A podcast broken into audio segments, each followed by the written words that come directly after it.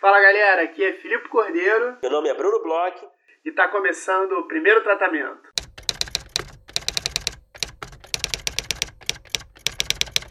Fala Brunão, tudo bem? Fala Filipe Cordeiro, como você está? Eu tô bem, Brunão, eu tô bem, é, recuperado de todas as minhas gripes, dores, tô, num, tô numa fase de saúde melhor, Brunão. Você que fica muito preocupado com a minha saúde, eu posso te falar que eu tô bem hoje, cara. Cara, esse podcast devia virar um desses podcasts de, de saúde, né? De questões médicas, né? De hipocondríaco, né? A gente sempre começa os episódios falando das nossas, dos nossos problemas, né? Pois é, você, você me levou para esse lugar, Brunão. Você me, me levou para esse lugar e aí agora eu vejo como você se preocupa tanto. Por isso que eu resolvi é, acalmar você e nossos ouvintes. Cara, teve gente que ficou preocupada, né? Pois é, teve gente que veio me perguntar como é que eu tava, se tava tudo bem, mandou mensagem. Como é que tá? Tá melhor, cara? Bruno tá gente, tá preocupado contigo. A gente transformou no reality, né? O podcast no reality. Agora tudo tudo acontecendo simultaneamente. Brunão, é, a gente tem um aviso aqui para fazer. A gente tem uma parceria bem legal com o Cabiria. É, em breve a gente vai ter um episódio falando sobre é, o Cabiria aí. Eu estou antecipando, né? Coisas que estão por vir aí no nosso podcast. Mas a gente tem um aviso que a gente tem que deixar já nesse episódio de quarta-feira, dia 25, para quem está escutando dia 25 do 9, um aviso legal e urgente para mulheres roteiristas, né, Brunão? Sim, sim, o Prêmio Cabir é uma iniciativa super importante que muita gente conhece já e quem não conhece deve conhecer. Um prêmio de roteiro é, para histórias com protagonistas femininas, escritas por mulheres também. É, o Cabiria está aí com as inscrições abertas até o dia 29 de setembro. As inscrições é, já teriam sido encerradas, mas foram prorrogadas é, por sorte aí do destino. Então, para quem ainda não conseguiu inscrever seu roteiro, essa é a oportunidade. Você entra lá no cabiria.com.br, é, tem as informações lá nas redes sociais do Cabiria também. Então, ainda dá tempo, alguns dias ainda. Isso, então fiquem espertas, tem aí uma mega oportunidade. O Cabiria é um prêmio super legal e dá tempo ainda. E Brunão, você é um fã dos Emmys, Emmy Awards. E esse ano, várias séries que a gente já comentou aqui no, no nosso podcast, que a gente já fez até episódio especial, foram ganhadoras de prêmios importantes nesse Emmy desse ano, né, Bruno? O que, que você achou é, da premiação? Você ficou meio chateado com algum eu sei que tudo que Game of Thrones ganhou deve ter te chateado, mas você ficou sim, chateado sim. especialmente com, com algum dos prêmios. Como é que foi sua impressão dos Emmys? Cara, olha, eu acho que você apresentou bem aí o Emmy, realmente. Eu gosto muito do Emmy, eu sou esse cara, não vou negar. Eu gosto de premiações, Felipe. Olha, eu gosto de assistir, eu gosto dessa vibe, eu gosto de ficar ali na, na expectativa, ali no tapete vermelho. Esse ano, por acaso, eu não consegui assistir o tapete, eu cheguei em cima da hora. Mas ouvi dizer que os vestidos estavam fantásticos. Tá certo? Mas eu realmente não assisti. Mas eu consegui assistir a premiação, que é o que importa. E olha, Filipe, eu vou te dizer que tem algumas ressalvas sobre alguns prêmios, mas em geral, vou te dizer que eu gostei. O que você mais gostou do, dos prêmios? Quais foram os prêmios que você mais achou bem dados? Olha, eu. Bom, vamos lá. É, na categoria de comédia. É, nossa, eu acho que foi perfeito na categoria de comédia, né? Você teve aí o Marvelous Miss Maisel ganhando é, atores coadjuvantes, né? O, o Tony Shalhoub, e a Alex Borstein, que eu acho que foram sensatas as escolhas. O Bill Hader ganhou o melhor ator por Barry. E, de resto, Fleabag levou tudo, né? Fleabag ganhou aí, é, digo assim, nas categorias principais, né? Ganhou aí direção, ganhou roteiro, ganhou atriz, né? A nossa fantástica Phoebe Waller-Bridge. Então, não poderia ter ficado mais feliz. Eu acho que o Fleabag foi reconhecido é, pelos Estados Unidos e pelo mundo, por consequência, né? O Emmy um, um, prêmio de exposição internacional. O Fleabag foi reconhecido como essa puta série que é, né? É, realmente é merecidos os prêmios. Eu gostei muito das categorias, da categoria de comédia. É, a gente falou muito aqui sobre Fleabag, a gente tem um episódio especial que inclusive eu vou botar é, o, o link aqui no post, porque já que se consagrou e a gente tinha falado antes, a gente tem que fazer o nosso jabazinho aqui. Claro. É, ficamos muito felizes com tudo que acontece com Barry, né, Bruno? Eu e você falamos muito dessa série aqui.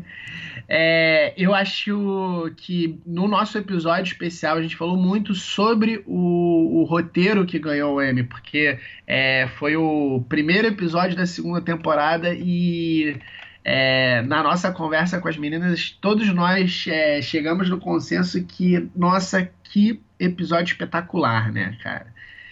Sim, sim, uma obra-prima. Assim, um puta episódio de comédia, engraçado demais, bem escrito, que estabeleceu todos os plots ali da temporada. É, então, assim, é, não estamos sozinhos aí. A gente, nós todos, né, tínhamos escolhido esse episódio e a gente viu aí que é, os votantes aí não pensam diferente. É... Mas enfim, a categoria de comédia eu realmente não tenho questões. Você tem alguma questão? Não, eu acho que assim, eu sempre. Barry é uma série que tá no meu coração, mas eu acho que foi muito bem dado pra Fleabag. E o fato do Bill Hader ganhar também já me premiou, entendeu? É, é... E chama atenção a Phoebe Waller-Bridge ter desbancado a Julia Louis-Dreyfus, né? É, né? Que leva sempre, todo ano, mas... Que é, é fantástica, mas assim, é... Eu também não ficaria triste se ela tivesse ganho, se a própria Rachel Brosnahan do Marvelous Miss Maisel também tivesse ganho. Mas é, é bom também, né? Quando sim. troca um pouquinho a guarda, né? Mas eu acho eu também gosto. acho legal. Eu gosto e eu acho que também a Phoebe é super merecida e eu acho que ajuda a chamar atenção para a série, enfim. É, eu fiquei assim, eu aprovei. Não sei se alguém queria minha aprovação, mas eu aprovei as categorias de comédia. Bruno, eu tenho uma pergunta para você. Você que é um é, conhecedor, um sommelier de reality ah. shows, você se sentiu é, é, representado com RuPaul's ganhando? Olha, Filipe, eu não diria que eu sou um sommelier de reality, né? Eu acho que eu estou longe de ser um sommelier. Eu sou, talvez seja mais apropriado me comparar com aquele cara que compra um vinho barato de vez em quando. Mas é, cara, eu, eu não eu assisti muito pouco o RuPaul, eu não posso te dar uma, eu não sou como diria a Glória Pires, né? Eu não sou capaz de opinar. Você vai fazer a Glória Pires, entende? Mas eu, tinha algum reality a minha questão, que... cara, eu vou te dizer, eu eu sou um cara de Masterchef, você sabe disso, mas assim, em termos de programa de competição e concorrer, eu não assisto nada. Eu não sou um cara, em geral, eu não sou um cara de competição, né? Hum. Apesar de gostar de Masterchef. Então eu, eu, gostava mais dos realities não competitivos, né? Que concorreram também, mas eu acho que os prêmios foram dados na outra noite, né? Ah, na, é, é. No M de, de, sei lá, o nome, Visual Arts, sei lá, não sei como é, é que é o nome. É, que eu gosto muito do Queer Eye, gosto muito do Somebody Fit Feel, né? é, mas eu acho que eu nem sei quem ganhou. Eu acho que quem ganhou foi, foi o Queer Eye ganhou? Acho que foi o Queer Eye, se bobear. É, isso mesmo. O Queer Eye ganhou, então você gosta de Queer Eye. Adoro Queer Eye, adoro. Acho, acho assim, uma cafonice linda. Linda, linda, linda. Me emociona. E agora, as categorias de drama. É, roteiro esteve muito bem representado, né, Bruno? Sim. Eu acho que o Roteiro esse ano, eu acho que, que realmente são dois episódios assim fora de série. Tanto o primeiro da segunda temporada de Fleabag, quanto o último da primeira temporada de Succession. São dois episódios que realmente é, se destacam aí, não só esse ano, mas em termos de televisão, né? É, assim, sinceramente, qualquer episódio de Succession que tivesse concorrido, eu, eu, diria a mesma coisa. Não, eu não acho que esse último episódio da primeira temporada foi particularmente, é, sei lá, um, um, assim, um episódio que fugiu da regra, sabe? É, uhum. Mas eu acho demais. Succession já discutiu muitas vezes aqui, né? Inclusive, eu acho que no último episódio a gente falou do Succession como o roteiro é foda. Então eu acho que ficou em boas mãos. Não ficou? Eu acho que foi em ótimas mãos. É, eu dou um destaque também para a melhor minissérie, que foi Chernobyl. Eu fiquei muito contente. Eu uhum. adorei essa série. Eu, eu, eu, acho que eu já comentei aqui, não sei, mas vou comentar de novo. É uma série que, quando eu comecei a assistir, eu queria muito odiar a série, porque eu tô muito cansado de ver essas séries que se passam na Rússia, na Ucrânia, e as pessoas falam inglês, e eu acho que não, não, não estamos mais no tempo para isso. E Chernobyl é uma série que consegue fazer isso assim, sem cair para aquela coisa de falar um inglês russificado, do cara falar com um sotaque esquisito, usando as coisas escritas em russo, tal. A série ela realmente tem uma precisão de texto, uma precisão de é, produção, de escolhas que é, é, de tirar o chapéu. É uma série que eu adoro muito. É, Game of Thrones ganhou, né? Melhor série de drama. Eu entendo. Sem eu sei que você não né? gosta. Né? Eu sei que você não gosta, mas eu entendo. Pô, é, um, é, uma série que tem um valor de produção, tem um valor histórico aí. É um fenômeno que outro dia eu tava vendo alguém escrever no, no, no Twitter que talvez seja um dos últimos momentos onde as pessoas paravam na mesma hora para assistir uma coisa na televisão. Talvez a gente não tenha daqui para frente mais séries assim com essa é, popularização dos streamings tal e, e essa quantidade tão grande de produtos que tem hoje em dia em termos de é, séries. Talvez a gente não tenha é, nos próximos anos ou talvez até para sempre assim é, todo mundo parando domingo, 10 horas, para assistir sentado, porque não quer ver spoiler tal, não sei o que. Então, assim, Game of Thrones ela tem um valor na história. Então, assim, eu não acho também tão ruim ser premiado. Eu sei que você odeia, mas eu não acho tão ruim, apesar ah, de ter sido uma última temporada muito ruim. Eu odeio, vamos explicar, né? Eu já expliquei aqui antes. Eu não odeio, eu não assisti muita coisa. Assisti uma, a primeira metade da primeira temporada, assim. Mas não é meu tipo de série, não é meu tipo de, não é o meu tipo de narrativa que me atrai, sabe? É, não é questão de odiar. Claro que tem uma essa coisa, essa resistência, né? Quando algo fica muito grande, né? e eu já não, já não gostava mesmo, aí eu, putz, né? Então a gente seremos resistência, né? Mas. Mas, enfim. É, eu fiquei muito feliz com a Judy Comer, que ganhou melhor atriz em série de drama. É, pelo Killing Eve. Que era o Killing Eve, né? Uhum. Nossa, me fiquei realmente surpreso que ela ganhou. Achei que ela merecesse. É, puta personagem. Aliás, Killing Eve vale muito a pena ver essa série. É, me surpreendi. Uma questão talvez possa ser considerar uma ressalva aí com o, o, o prestígio do Ozark, né, ganhando melhor diretor pelo Jason Bateman, né, e também melhor atriz coadjuvante. É, o Ozark, eu queria até ouvir a sua opinião. É, o Ozark é uma série que eu gosto bastante, mas é, eu não vejo ela como uma série original. É uma série, é uma boa série competente, série de drama. Mas assim, não tem nada realmente que me chame atenção no sentido de inovação, é, não sei o que, que você acha, não sei por que, que tem um apelo tão grande nas premiações. Cara, eu, eu gosto de Ozark, mas é, a segunda temporada eu nem acabei de ver. Eu comecei a ver e aí eu perdi um pouco o interesse. Não vou, eu vou acabar vendo mais pra frente tal. Eu gosto, mas eu não amo também não. Quer dizer, eu, eu acho que eu gosto até menos do que você.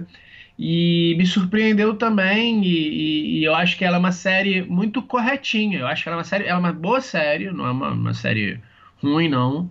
É, por exemplo, eu tava falando aqui de Game of Thrones, a última temporada de Game of Thrones foi ruim.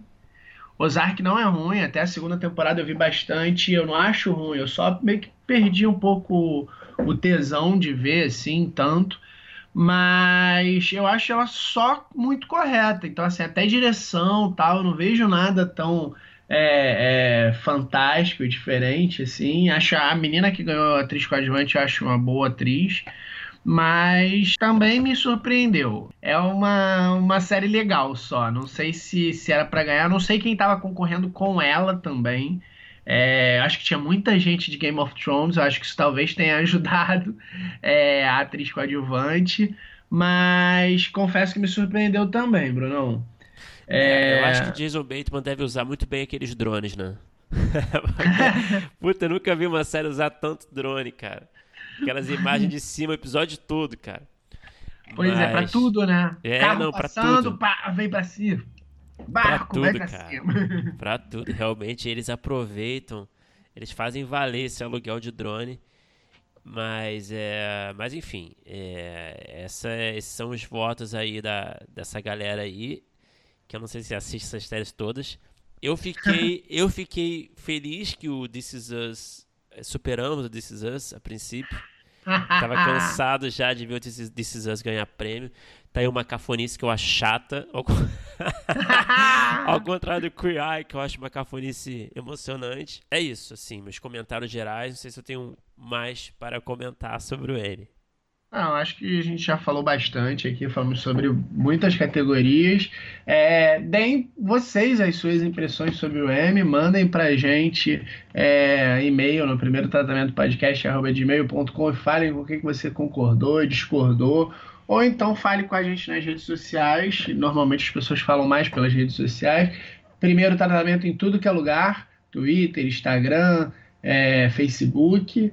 E agora vamos falar sobre o nosso episódio de hoje, né, Brunão? A gente conversou com um cara que é roteirista, que é diretor, que é, se notabilizou por escrever cinebiografias. É, acabou que a carreira dele levou ele para esse lugar. É, conta aí, Brunão, com quem que a gente conversou hoje?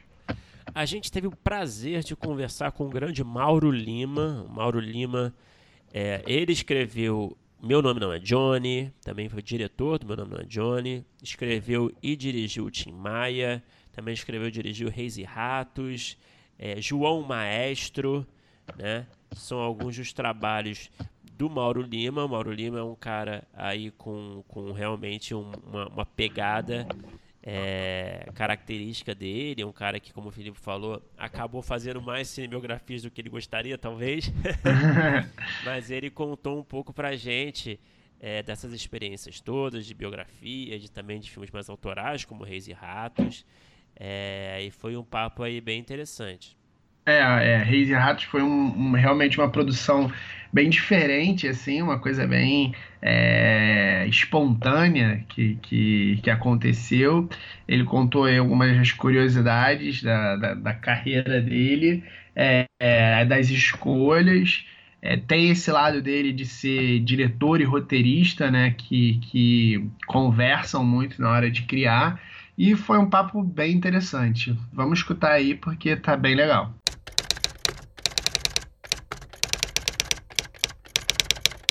É, Mauro, seja bem-vindo aqui ao primeiro tratamento. Grande prazer te receber aqui. É, primeira pergunta que eu queria fazer é sobre um tipo de filme que você está habituado a fazer. Acho que você deve escutar muito perguntas sobre esse tipo de filme, que é biografia, né? Você costuma fazer muitas biografias. Aí a gente tem o, o Meu Nome Não É Johnny, o Tim Maia, o João Maestro, por exemplo, né? E eu queria saber o seguinte, para começar o nosso papo. Como funciona geralmente o processo de pesquisa nesses filmes, né? A partir do momento que o, o projeto chega até você, né?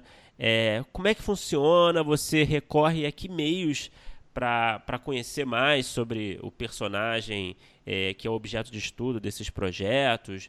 Você, você é, mergulha na leitura? Você tenta conversar com pessoas próximas a esse personagem? É, como é que é o seu processo de pesquisa, geralmente? Bom, em primeiro lugar, muito obrigado e é uma honra e um prazer estar aqui com vocês. É, são, é, na verdade, é, cada caso é um caso, se me permite o, o jargão, uhum. é, o clichê. É, mas isso depende muito do biografado, né? do que é, é do, do que você está falando, se é, se é se é uma história que aconteceu há muito tempo, há, há menos tempo, ou o biografado é vivo e presente. Se o biografado é, está é, de acordo com, o, o, com a, ideia da produção de uma, de uma cinebiografia sobre ele, se ele, se ele é associado, é, e aí, é, cada, de, fato, é, cada abordagem é, é, é, sobre, sobre o assunto tem uma, uma pegada diferente.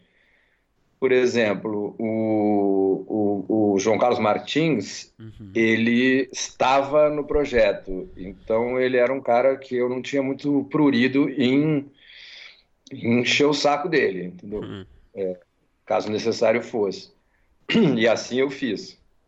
Então, muitas vezes eu, eu, eu, eu ia para São Paulo, baixava na casa dele e, e, e ficava horas ali, tardes inteiras conversando com ele, a despeito de ele ter já é, um livro com, com vários, enfim, não era exatamente uma biografia, mas eram várias passagens da vida dele, por exemplo. É, e, e, e, ao mesmo tempo que, que a, a, a feitura do roteiro estava acontecendo, ele estava tendo uma biografia escrita por um outro biógrafo que ele me, me fez a gentileza de, de, apresentar na casa dele e eu também consegui uma certa intimidade com, com, com o autor, então eu ficava recorrendo a eles direto sobre o que eu não encontrava em material de pesquisa seja reportagem, seja é, documentário, é, é, ou, ou, as próprias biografias escritas. Uhum. É, agora, é, depende, se, se o indivíduo morreu há algum tempo, se a, se a história do cara se encerrou, ou o grosso da, da, da, da da, da, da, narrativa, da parte que você vai retratar aconteceu há muito tempo, aí às vezes você tem que procurar pessoas vivas e tal. Também é um, é uma, uma um expediente a, a, ao qual a gente tem que recorrer às vezes. É... Agora, no, no, no, meu caso agora, por exemplo, estou trabalhando numa série sobre um episódio real ocorrido há quase 50 anos atrás, ali, no começo da década de 70. Pouca gente está viva e, e, talvez quase ninguém esteja vivo que estava envolvido com esse episódio. Então eu, eu, eu tenho que ficar cavucando coisas em tudo que é lado e, e, e ficar mais baseado em material de pesquisa. Enfim, respondendo essa pergunta, cada caso é um caso. É, é, mas é meio que uma mistura de tudo isso, entendeu? Às vezes você, é, é, você tem um material farto, mas é bom você falar com alguém, porque às vezes o material é antigo, tem ali, não, não tem uma. Não tem como você é, ir atrás de contrapeso histórico, sabe? Quando a coisa é muito antiga. Então, ah, você pensar numa época onde não tinha Google, internet, é, esse tipo de ferramenta, o sujeito publicou uma coisa de um jeito que, que é um pouco dúbia, ou que até é mentirosa, ou que até é meio uma falácia, uma, um jornalista cometeu ali uma irresponsabilidade, às vezes saiu em um veículo e pronto, e acabou. E aí aconteceu há 50 anos atrás. E aí, é, é, é, eventualmente, é bom você recorrer a pessoas vivas que lembrem de alguma coisa, ou que, ou que possam dizer, não, isso aí é uma falácia.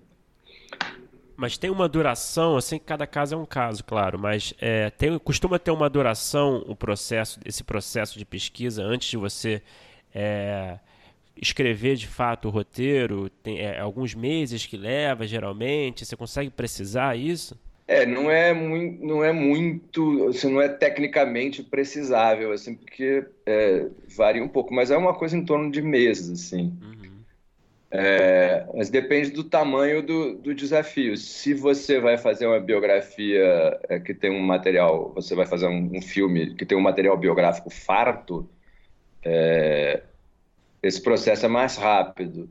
Se, se envolve é, passagens ou que, questões um pouco obscuras, e aí é, é, demanda um pouco mais de pesquisa.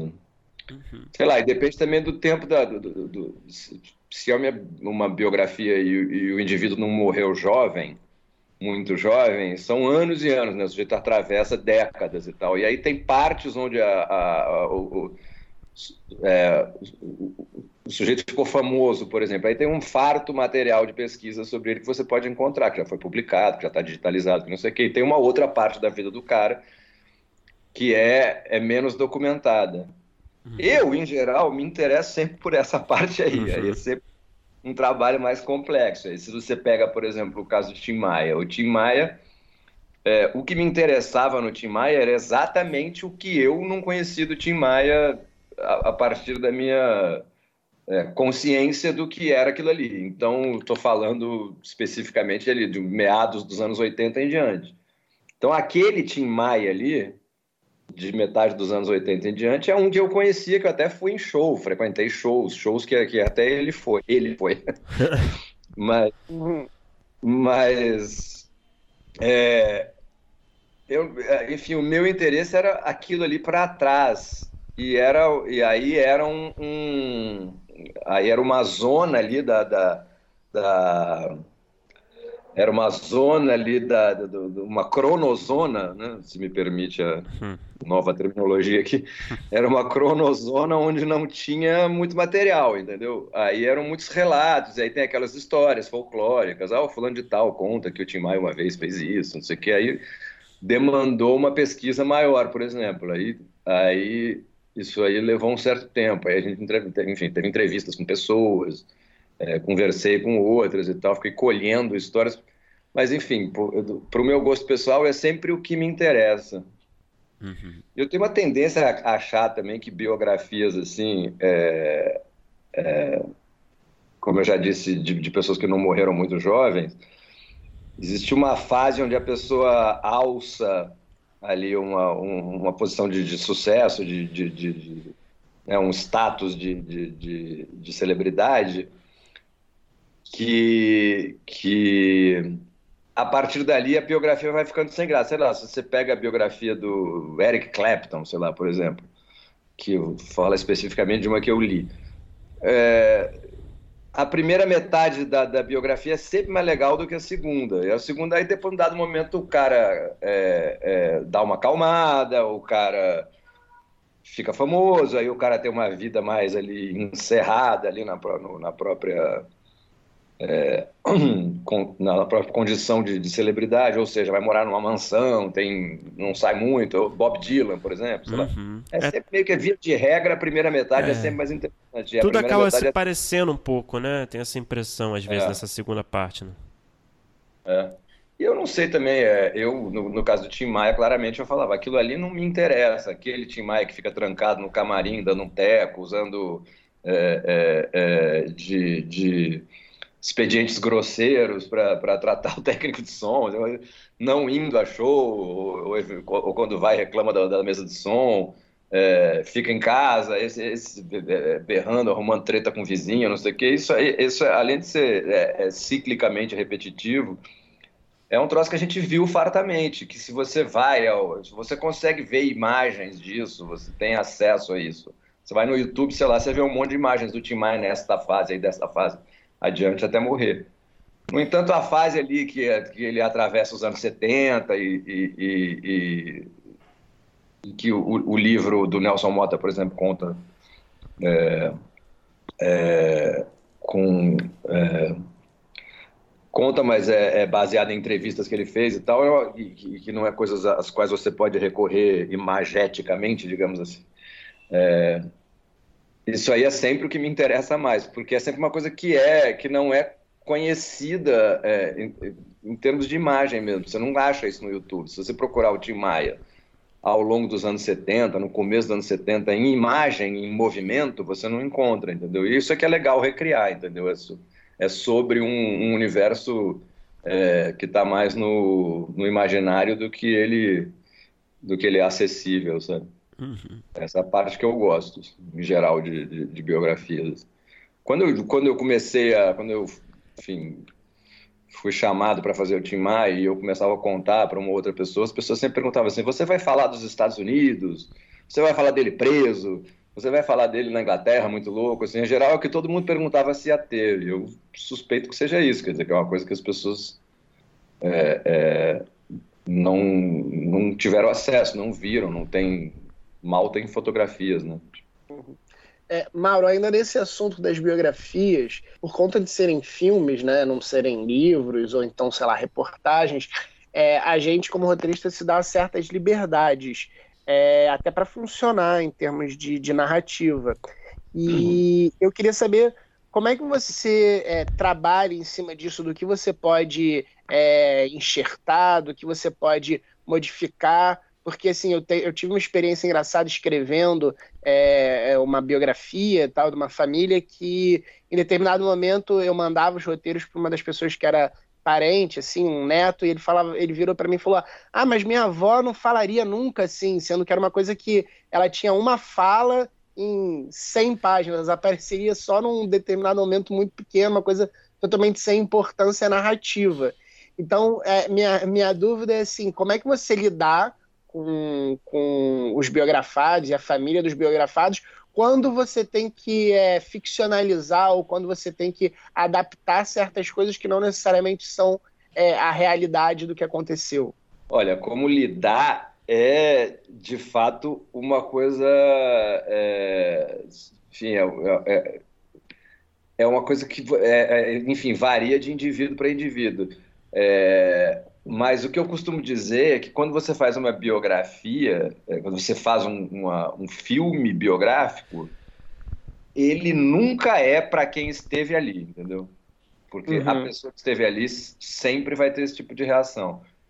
É, e é impossível fazer é, de uma maneira em que a pessoa que esteve ali é, de, de alguma maneira é, digno, é, diga, mas ah, pô, que maravilha, isso aí é, é, igualzinho era, porque é impossível.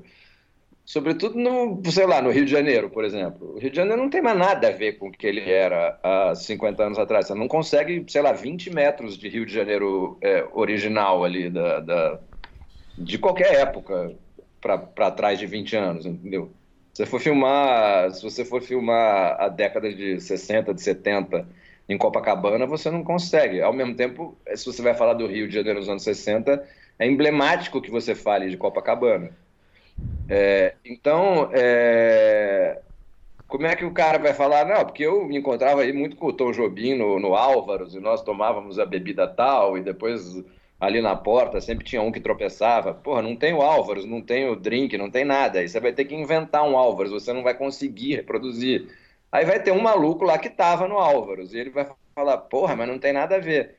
Então, é, é essa reação é, é, é, a mais comum quando se trata de, de, de pessoas que estiveram naquele lugar. Então, para esses caras, esse é o último cara que você vai fazer a biografia, porque ele vai reagir assim. É, o caso do Tim Maia era uma loucura, por exemplo, porque tinha um monte de gente que era supostamente ali uns convivas do Tim Maia, né?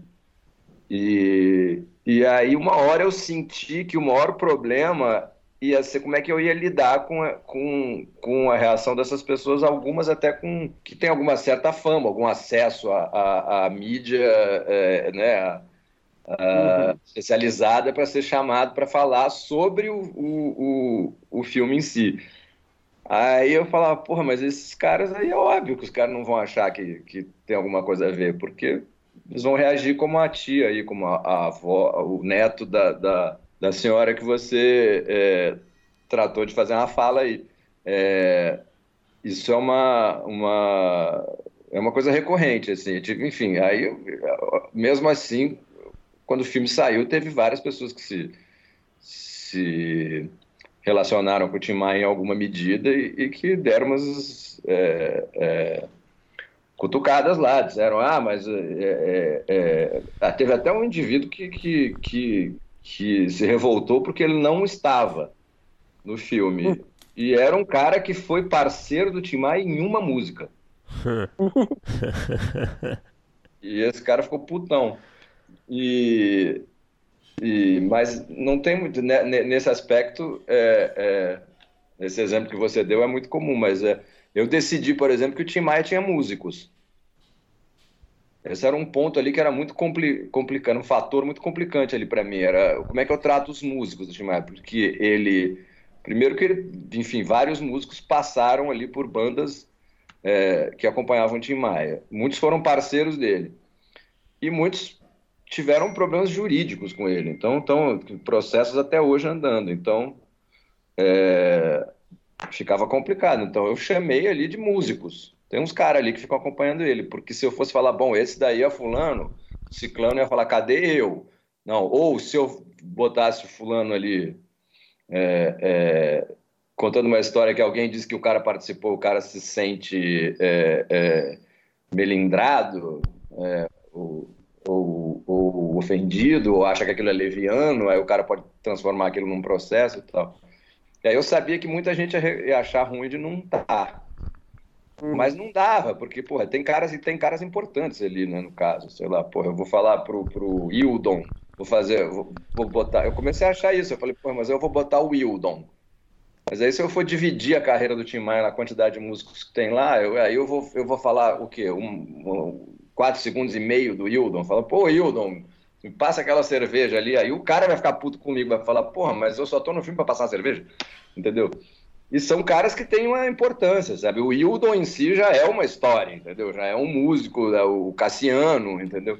E ao mesmo tempo tinha os caras ali que a gente tinha questões jurídicas ao mesmo tempo correndo, sabe? Então, por exemplo, eu fui. É estranho não falar do Cassiano, né? Por exemplo. É esquisito, mas é, ao ponto que, a, que as coisas estavam andando, é, a gente foi tentar licenciar a, a música Primavera, que é uma parceria com o Cassiano.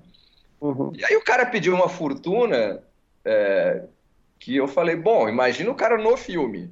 Aí não tem nem a Primavera, nem o Cassiano no filme, entendeu? Uhum. Todas essas coisas dificultam muito, mas pô, se você quer fazer o filme e você não tem uma produção hollywoodiana por trás, você tem que ter esse tipo de, de você tem que usar desse tipo de, de lançar mão, né, desse tipo de, de, de expediente, de, de, de, mecanismo, ou você não faz, né? São... E aí isso vale para assim, juntar personagens em um só também, sei lá, o, o Tim Maia teve, sei lá, cinco mulheres, mas não é, é a vida real não tem exatamente uma vocação para se encaixar no, no, no, gabarito de um arco dramático de um filme, né? É, é, na vida real, o, o, o sujeito, o artista, tem uma carreira com, sei lá, 10, 15 discos, aí o primeiro vende bem, aí o segundo vai, aí, vai, aí é, o terceiro já não vende tão bem, aí o quarto ele, ele bomba uma música, mas as outras não, aí depois ele solta um single que bomba, mas depois vem um long play atrás que, que fracassa. É... Em geral é assim, é, é, e no cinema é, é, é o, o, que se encaixa nesse, digamos, nesse gabarito que eu mencionei, é o cara ter um, é, é uma, um, uma trajetória de ascensão e quedas, é, ou, ou, de ascensão, ou, enfim, mas é, essa, essa, essa coisa como a vida real se apresenta não tem vocação, né? Pra, você tem que dar um jeito, você não vai mentir muito, mas você tá, tem que dar um jeito de parecer que o cara decolou e caiu e coisas assim. Então aí você, pô, você escolhe méritos é, é, aos quais você deva recorrer é, é do, do da, da, carreira do cara e outros não, para não dar essa impressão de passo, contrapasso, é, deslizamento na curva, entendeu? Vai para você não perder um pouco essa reta, né? É, Fica, afinal de contas, você não está fazendo um documentário assim que você precisa dizer, ah, mas naquele disco ali não vendeu tão bem e tal. Aí, aí você fala, bom, vamos não falar sobre vendas de disco. Hum. É uma série, na verdade, é uma série de, de, de, de pequenos mecanismos que você tem, mecanismos que você tem que recorrer para a história fluir, né? Isso engloba a junção de, de, de, de, de figuras da vida real num único personagem é, casamentos, num número menor de casamentos, às vezes os caras casam dez vezes, você transforma em uma ou duas. Então. Sei lá, o Ray Charles teve não sei lá quantas mulheres, mas ele tem uma no filme. Né? Assim vai. É, ô Mauro, é, saindo um pouco desse assunto de biografia, né? É, você é, é, diretor e também roteirista de muitos projetos, mas em alguns projetos você é só o diretor e outros você é só o roteirista, né? Eu queria saber como é que você lida é, em ser é, somente uma peça nessa engrenagem, né? Como é que você lida com essa situação desse desapego nos filmes que você só escreve, por exemplo, né? É, você lida bem com isso? É mais difícil? Eu também queria saber se você se considera mais um diretor ou um roteirista. Na realidade, eu, é, para mim é um pouco é, é, é um pouco indissolúvel essa essa minha faceta, assim. Então, na verdade, é uma só, não são duas. Eu não consigo escrever sem, é, de algum modo, estar tá decupando na minha cabeça. Às vezes até tá solucionando na minha cabeça, como diretor, uma questão criativa. Assim. É, e, mas é mais comum né, na, na minha vida, aqui na, na, profissão, que eu faça roteiros para outros diretores do que eu dirija roteiros é, de outras pessoas. Mas, é, é eu, enfim, quando eu escrevo eu procuro não pensar muito nisso não, mas às vezes quando eu assisto filme, é, é, aí às vezes pega um pouco, porque aí eu olho e falo, porra, mas isso, isso era para ser assim. Teria né? feito diferente. E aí, é, essa, na verdade, foi a maior razão pela qual eu parei de fazer roteiro é, para outras pessoas. É, mas depois também por, um, por, por, razões financeiras da vida eu voltei. É, mas também não é muito comum, não. É, não é. Eu mais não faço roteiros, quer dizer, eu mais recuso do que eu aceito.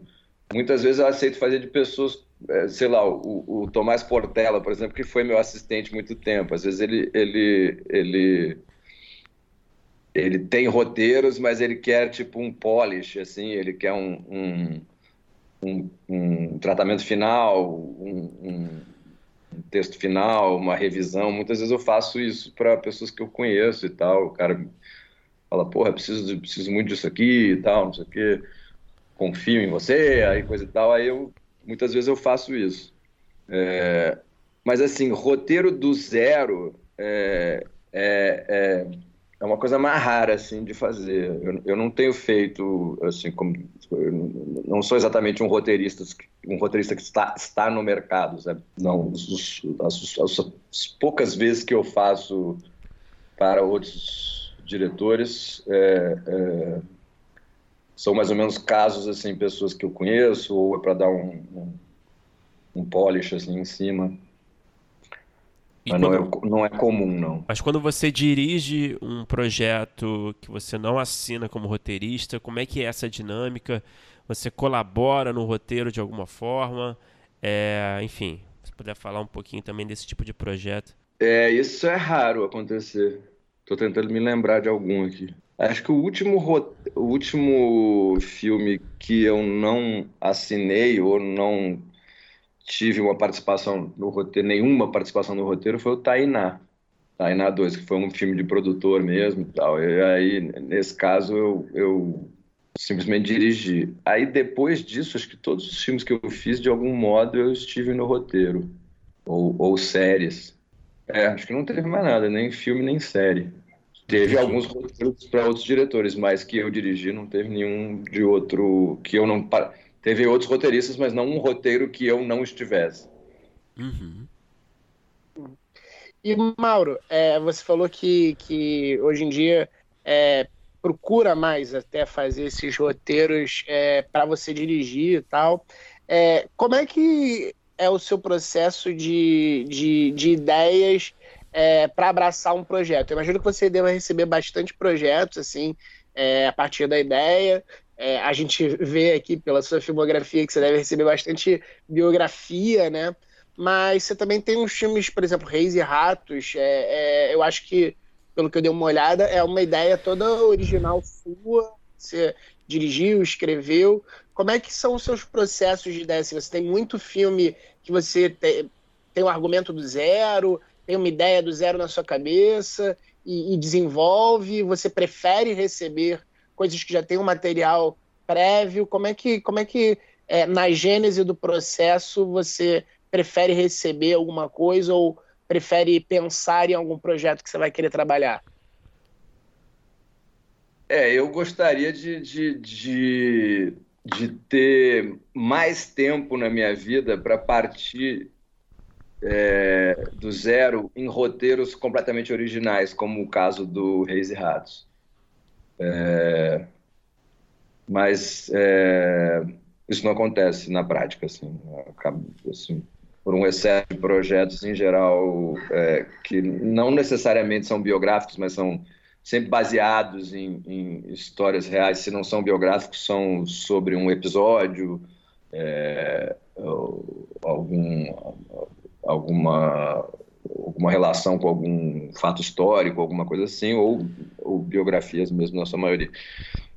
Mas o Reis e Ratos, o Reis e Ratos foi um caso de, é, é, de um como se fosse um descanso, como se fosse umas férias de um outro processo que eu estava passando, que era a adaptação de um, de um livro para roteiro de cinema com uma história muito complicada de se adaptar, assim, que era uma história excelente, é, que aparentemente tinha uma me dava a impressão que tinha um, um, um, ar assim uma densidade que precisava virar filme que, que, tinha essa vocação assim mas na hora de adaptar mesmo eu fiquei lá meses quebrando a cabeça e aí quando acabou finalmente me deu vontade de fazer uma coisa meio solta assim baseada em outros em outros pilares que não a, a usar a, o processo criativo em nome de, de balizas que são factuais assim.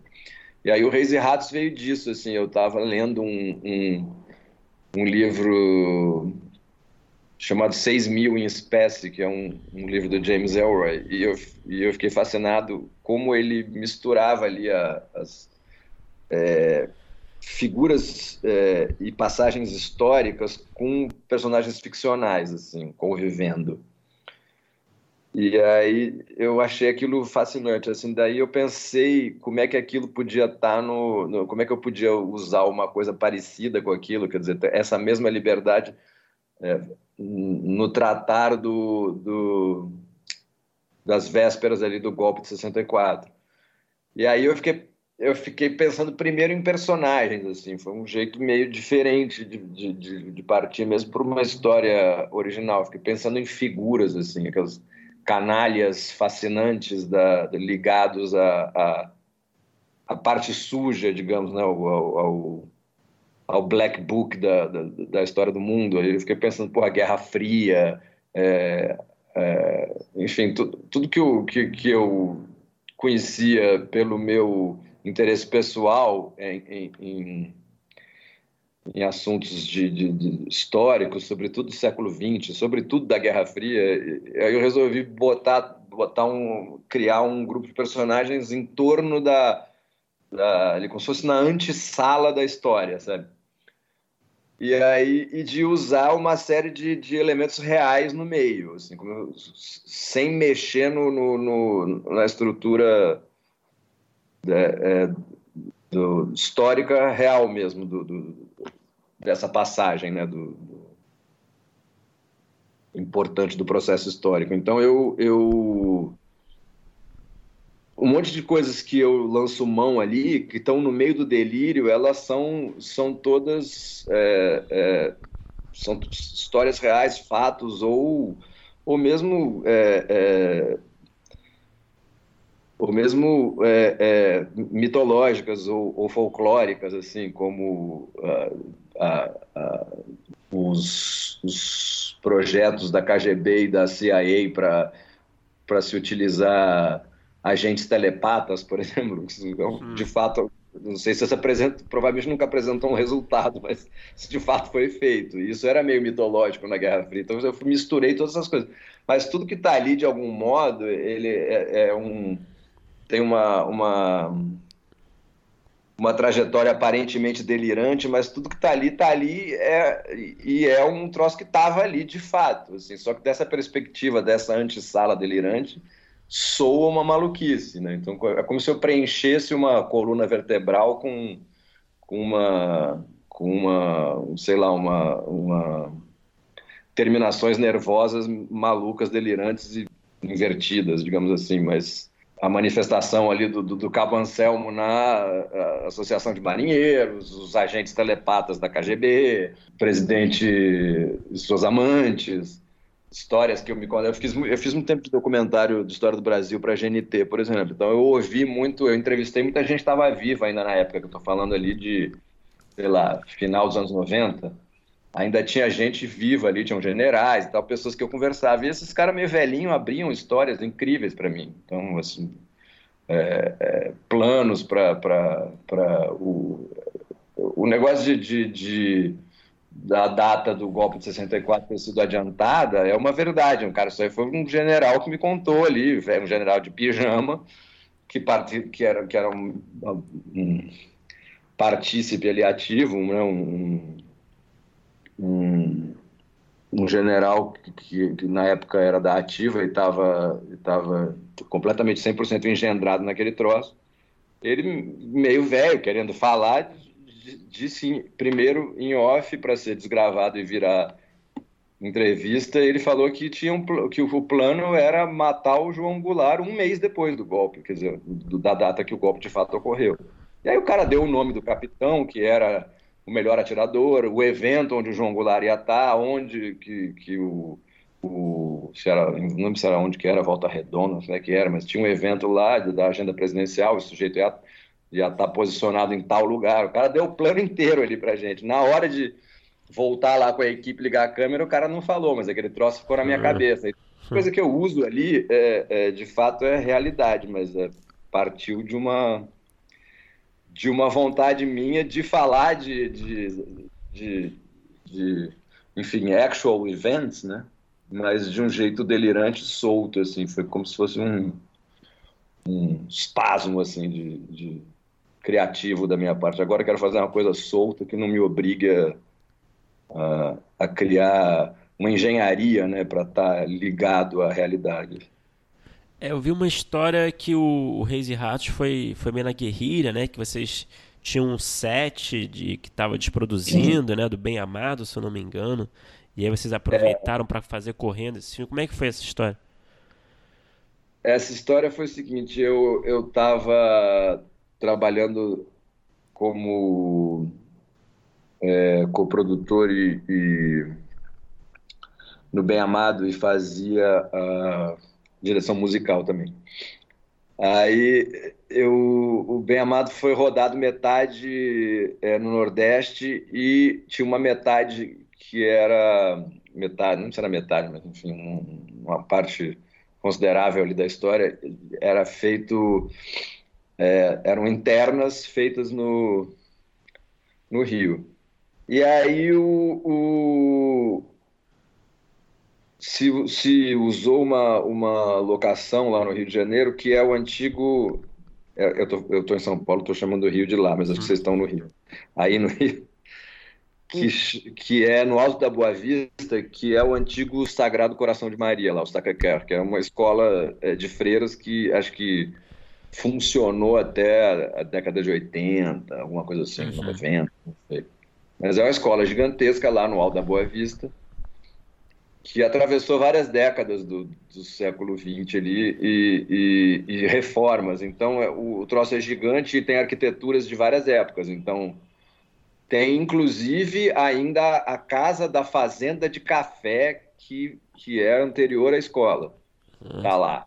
Uhum. Então, tem a casa do, do, do, do, do, do dono da, da da antiga fazenda, depois é, tem aí a, a, escola como foi fundada, depois as reformas que ela atravessou ao longo do, do século XX, e tem até uma parte, é, uma outra parte, um anexo lá que foi feita ali, acho que nos anos 50, então tem uma arquitetura ali de anos 50, então enfim, tem um universo lá dentro. E quando eu fui lá visitar as locações do, do Bem Amado, um dia na filmagem, é, a Paula Lavigne, que era produtora, estava é, deslumbrada com o lugar lá. E a gente ficou andando pelo aquele lugar e ela falando: pô, que coisa incrível, dá para fazer um filme, um outro filme aqui, não sei o que, inteiro aqui, papapá. Uma hora eu falei para ela: pô, é, é, dá para fazer um filme em, em, tipo, ir na Roger Corman Way, sabe? Tipo, faz um filme, aí sobra quatro dias de contrato, um cenário e um ator, aquelas coisas que o Roger Corman fazia, uhum. sabe? É, ah, o Vincent Price está me devendo três diárias, então faz um filme aí em três dias, sabe? Aí vai, um aí vai o Coppola lá, estudante, faz um filme em três dias. O Bogdanovich inventa um filme que junta três cenas do, do cara com uma sobra não sei da onde e tal. Eu... também sempre me fascinou essas coisas. E aí ela, ela a gente foi começou como meio como uma brincadeira e quando viu tava tava embarcando mesmo nessa história. E aí eu me lembrei desse, desse roteiro do Reis e Ratos de gaveta que eu tinha. É, e eu comecei a pensar, eu falei, eu acho que dá para fazer ele quase inteiro aqui. E de fato a gente a gente fez ele quase que na quase que todo filmado nessa única locação. É, assim, um monte de sets, né? É, Mas assim, tem, tem apartamento do maluco na Lapa, é, é lá dentro. Ao mesmo tempo tem assim, o hall de entrada da Embaixada Americana, também é na mesma locação. tudo, é, ele é, é, tinha, tinha possibilidades para tudo que era coisa ali dentro, assim, já é, é, é, coisa inviável de se cenografar ou de se filmar, ou de se catar locação a locação e, e, e filmar, por exemplo, um apartamento na Lapa, de fato, um lugar em outro, que de fato se assemelha à, à embaixada americana em algum lugar, enfim. Tava tudo ali. Aí quando eu fiz essa conta, eu falei, acho que dá para fazer tudo aqui. Aí ela falou assim: Você consegue filmar isso em 15 dias? Aí eu falei: Consigo. Aí a gente filmou em 17, na verdade. Teve, sei lá, acho que teve uma ou duas diárias. Teve duas diárias que eram. Duas diárias ou três que eram fora do, do, do Sagrado Coração. O resto tudo era lá dentro. Né? Aí a gente fez um negócio sem deslocamento, sem nada, e aproveitando os, os, as sobras e a desprodução do, do Bem Amado que batia, né, que a época batia. Né? Então tinha ali figurino, é, contra a regra, tinha o, o, o acervo ali que estava sendo usado todo batia. Então a gente deu uma estendida na desprodução e fez ali num, num estilo Roger Corman. É demais. E esse roteiro ele, ele modificou muito por conta dessa, dessas questões. É, como é que ele estava esse roteiro que você pegou de volta? Você fez algum tratamento ainda novo nele? Ou ele, ele foi bem próximo do que você já tinha escrito? Eu, ele foi bem próximo. Ele foi bem próximo. Eu, eu agora eu não, eu não tenho certeza, assim, mas eu me lembro que faltavam umas páginas, sabe? Eu tinha engavetado ele sem concluir, faltava o fim, uma coisa assim. Aí eu, eu me lembro que eu, que, enfim, aceita essa, essa missão, é, eu acabei de escrever. E aí eu já acabei de escrever pensando também em, em, em utilizar ali aquelas realidades de, de cenográficas ali que a gente tinha. Então, um filme que teve poucos tratamentos. Teve. Teve, na verdade, ele teve dois tratamentos. Um que compreende, sei lá, a primeira cena até a cena onde eu parei. Uhum. Que foi, sei lá, eu tô falando de. Eu escrevi em 2003, eu acho. 2002, 2003. E eu. É, entre 2002 e 2003 eu escrevi assim, meu, com, mas é, não, é, como eu não tinha uma. Como ele não era um projeto exatamente, com prazo e tal, eu escrevia um pouco, continuava, voltava, não era um, um troço que eu sentei para fazer. Então, eu escrevi entre 2002 e 2003 em. Ah, vou escrever um pouco, ah, vou escrever mais um pouco. É, entre a primeira e a cena onde eu parei ali por 2003, é, digamos que seja um tratamento, e aí quando eu voltei em 2010, ou seja, sete anos depois, eu, para eu terminar, eu voltei para o começo, devo ter dado um tapa lá, não me lembro exatamente aonde, devo ter dado uns tapas, e, e aí foi, ou seja, foi um não foi nem dois tratamentos, foi, sei lá, 1,8, alguma coisa assim. 1,8 tratamento. É, Mauro, aproveitando essa deixa, eu queria saber, é, geralmente, quanto que o roteiro dos seus projetos muda quando chega no set, né? durante o set, né? durante as gravações. É, costuma mudar muito? Você costuma se encontrar ali numa necessidade de mudanças, geralmente, seja de é, diálogos, ou seja, de algo mais ma, algo maior em termos de estrutura, ou não costuma mudar muito, não? Sim, aliás, essa é uma das, das, dos, né, das, das vantagens de você é, ser o roteirista e o diretor. Porque você é, tá ali com. Às vezes o roteiro está um pouco vivo ainda quando você está já em pré-produção, né?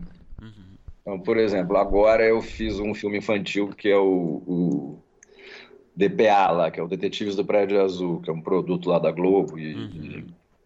Tá no terceiro filme. E eu entrei no roteiro, no, teve dois roteiristas antes e eu entrei no num terceiro tratamento meio que um tratamento de diretor, assim, viabilizando aquilo ali. É, e aí muita coisa eu escrevi na pré-produção, porque eu já escrevia para locação.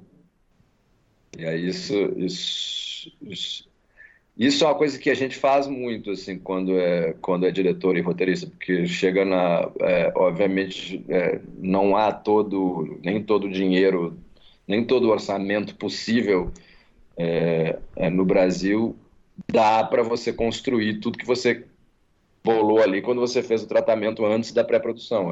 Uhum. Chega uma hora que você fala, bom, isso aqui não dá aqui, tem que ser ali, tem que ser acolá e tal. E, e aí, em muitos casos, eu faço como. É, é isso é muito comum, assim, é, é você adaptar para a realidade quando você se depara com ela ao longo da sua pré-produção? É, então, esse exemplo do, do, do, do Reis e Ratos é, é, um troço que se aplica, na verdade, é, não, não de uma maneira que vai encerrar tudo numa locação só, como o caso do Reis e Ratos, mas as realidades que você encontra na pré-produção. Então, muitas vezes a gente acaba mexendo nesse sentido. É, é, eu acho que muita, o, que mais determina isso é as realidades que você conhece. Enfim, como eu, eu já filmei muito comercial, é, é, além de, de, de, de, de longa-metragem, série, fiz muito comercial e tal, tem um monte de, é, é, existe um monte de coisa que a gente já conhece, né? a gente já sabe.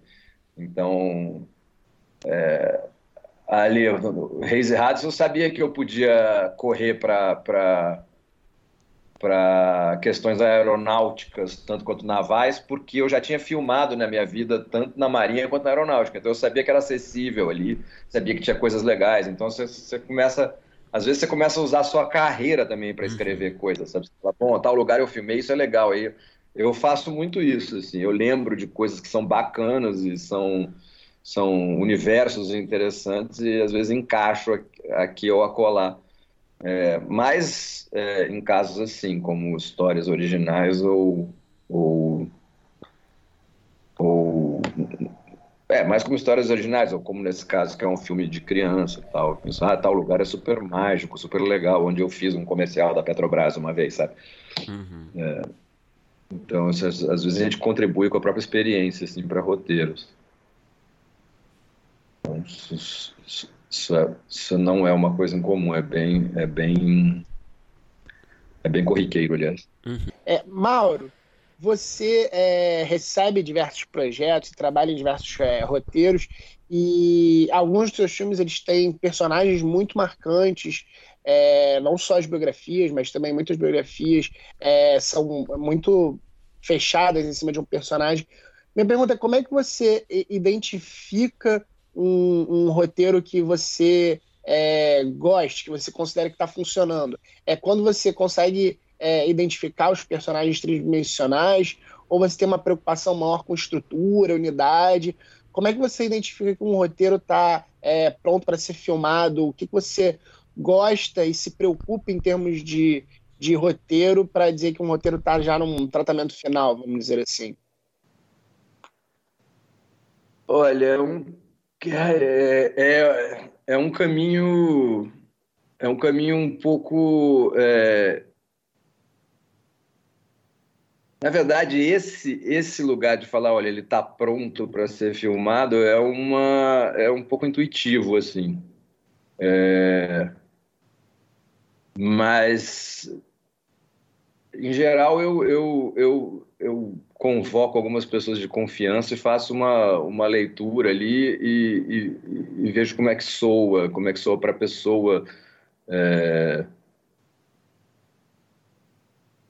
Tentando fazer, tentando mergulhar o máximo possível na perspectiva dela é, como um espectador, como audiência, assim.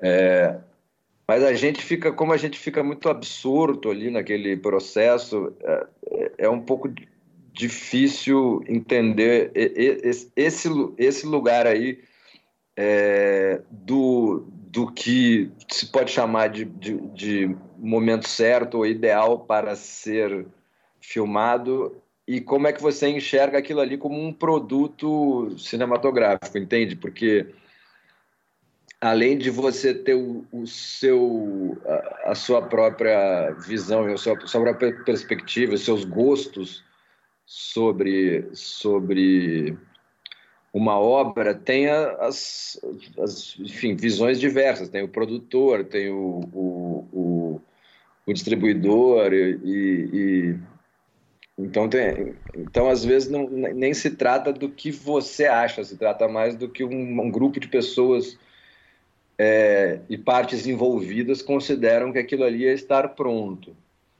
É, é, via de regra, eu, eu, eu na, nessa fase aí, é, em geral, eu não tenho é, muitos conflitos assim, é, é, enfim, entre outras partes assim, os, as eu acho que quando a história está mais ou menos fluindo, quando você, quando, quando aquilo parece bom na leitura, em geral é, todo mundo fica de acordo ali. A edição é um problema mais complicado nesse aspecto, assim, é quando, quando você começa a ter mais é, pontos de tensão é, é entre a parte criativa e, e, e, digamos, a parte mercadológica do, do, do, da questão do processo. Mas em termos de roteiro em si, é, eu acho que é, é, é, é, quando você tem uma, uma, uma leitura, sente que tem uma leitura fluida e você parece é, é ter, ter a concordância de outras pessoas, assim, cujas opiniões você comunga, sabe? Digo, né, pontos de vista artísticos, assim. É, mas é, a gente fica muito é, inserido, muito absorto naquilo ali, às vezes a gente fica meio sem, sem distância para ter, né? para ter uma ideia é, clara disso. E às vezes a gente se apega a umas coisas, a umas realidades assim que são muito pessoais, assim. Ah, essa cena aqui precisa ter, isso aqui precisa ter. Isso é sensacional e às vezes é uma coisa muito pessoal, é uma coisa só sua, na verdade, quase que privada, assim.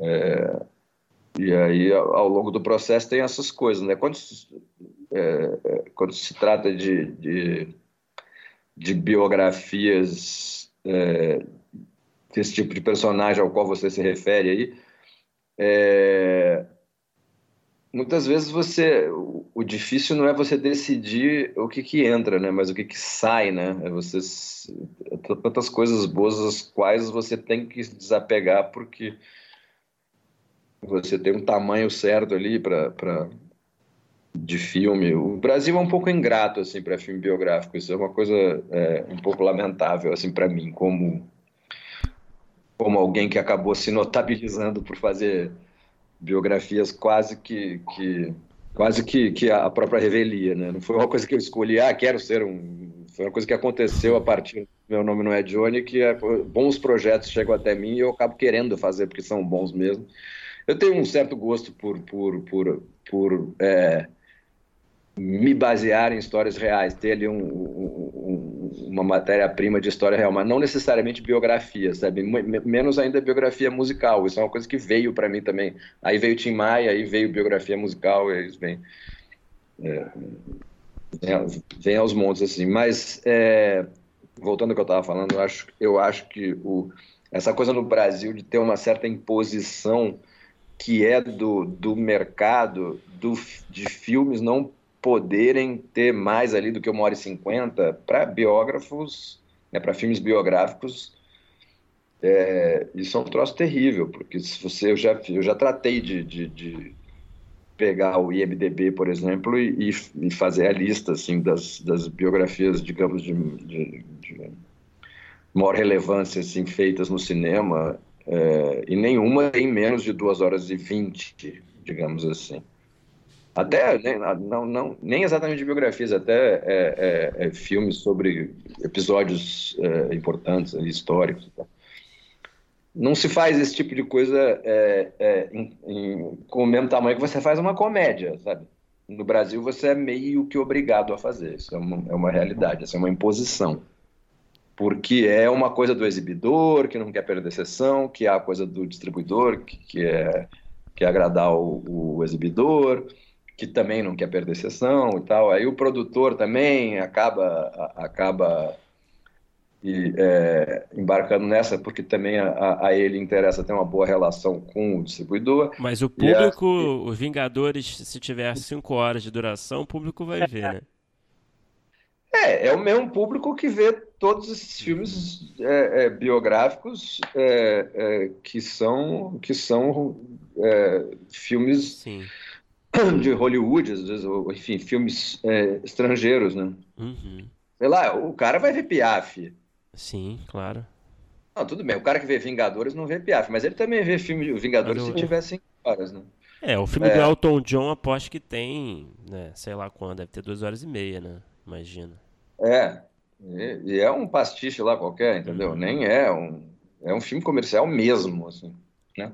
Mas eu fiz, eu fiz essa lista porque eu sempre entro nessa, enfim, eu sei que não, não adianta não adianta brigar muito, mas eu sempre entro nessa briga e eu sempre tenho, eu tenho no meu iPhone, já no Notes, eu tenho a lista com o, a, a, duração de todas essas biografias que você quiser aí, ou, ou filmes assim que tem uma, uma, mesmo que não sejam biografias de pessoas reais, mas sei lá, Poderoso Chefão, é, todos são enormes. Uhum. É, sei lá, o filme do, do Jim Hoffa é enorme, o, o, o Oscar Schindler, o, o, o Aviador, o não sei o que lá, o Lobo de Wall Street, o, enfim, é, nenhum tem menos de 2 horas e 20, nenhum. Assim. E, e, e, no meio disso a gente está falando de, porra, de Spielberg, né? A gente não está falando do, do Fassbinder, entendeu? Uhum. A gente está falando de Hollywood, sabe?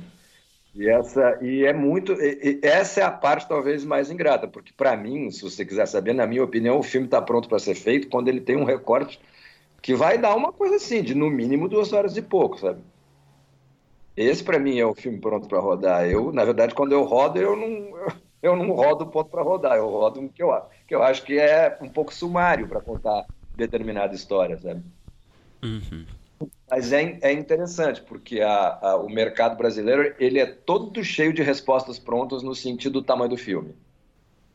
É, é um, existe assim uma lenda que brasileiro não gosta de filme longo, entendeu? É, ou que tal filme não deu certo porque é longo. E eu acho estranho, porque eu gosto de filme longo e, e... Oi, para ser honesto com você, se, se você falar para mim, vai ver a biografia de fulano de tal, sei lá, Aí vai ver a biografia do, do sei lá, do Richard Nixon, do, do, do, Harry Truman, sei lá. Aí eu abri o jornal, eu olhar no jornal que o filme tem menos de duas horas, eu não vou ver porque eu sei que é ruim. Entendeu? É óbvio que não vai ficar bom. E a gente tem que fazer a mágica de deixar bom com uma hora e cinquenta. E aí chega um dado momento ali que o roteiro é uma parte desse processo, a edição é pior, porque o, o, o produtor lê o roteiro e, e, muitas vezes o produtor lê o roteiro e adora. Eu sei que eu estou fazendo um roteiro ali para um filme de duas horas e pouco, no mínimo. Aí o, produtor, o distribuidor, o povo lê e adora. Aí, aí você filma. Aí depois você vai para a ilha e você é obrigado a cortar um monte de coisa, porque é, o o cara vai te convencer de que o seu filme está patinando, mas na verdade ele está só de olho. A primeira coisa que ele perguntou é que tamanho que tá, entendeu? Uhum. É... Tem uma história famosa do, do, do que eu adoro, é, que é do Phil Spector. Sabe quem é o Phil Spector? Sim, sim, sim. Que era produtor de, de bubblegums, assim, dos anos 50 ele ele fez um ele fazia aqueles compactos daquelas bandinhas é, é, bubblegum ali dos anos 60 e tal e, e, e, enfim ficava emplacando aqueles sucessos todos em rádio e as cacetas E ele. E aí um, um, dia ele fez uma música, eu não lembro de quem era ali. Nem sei se era famoso, mas ele fez lá um, um negócio com o cara de hit e mandou o compacto para. Mandou o single para umas rádios.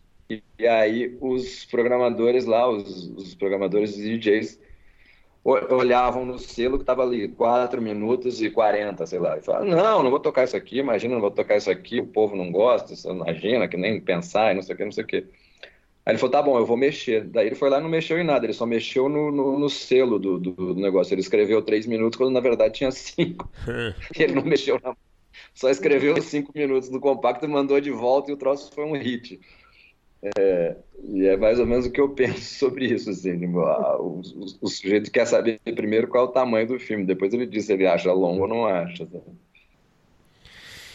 Mauro, é, eu queria saber o seu ponto de vista sobre começo de carreira, né? Para quem está começando, para quem é roteirista ou até diretor, por que não, e está querendo entrar no mercado, se estabelecer, que dicas que você daria, né? Você você recomendaria que, que, a pessoa faça um curta com os amigos e para tentar botar em festivais?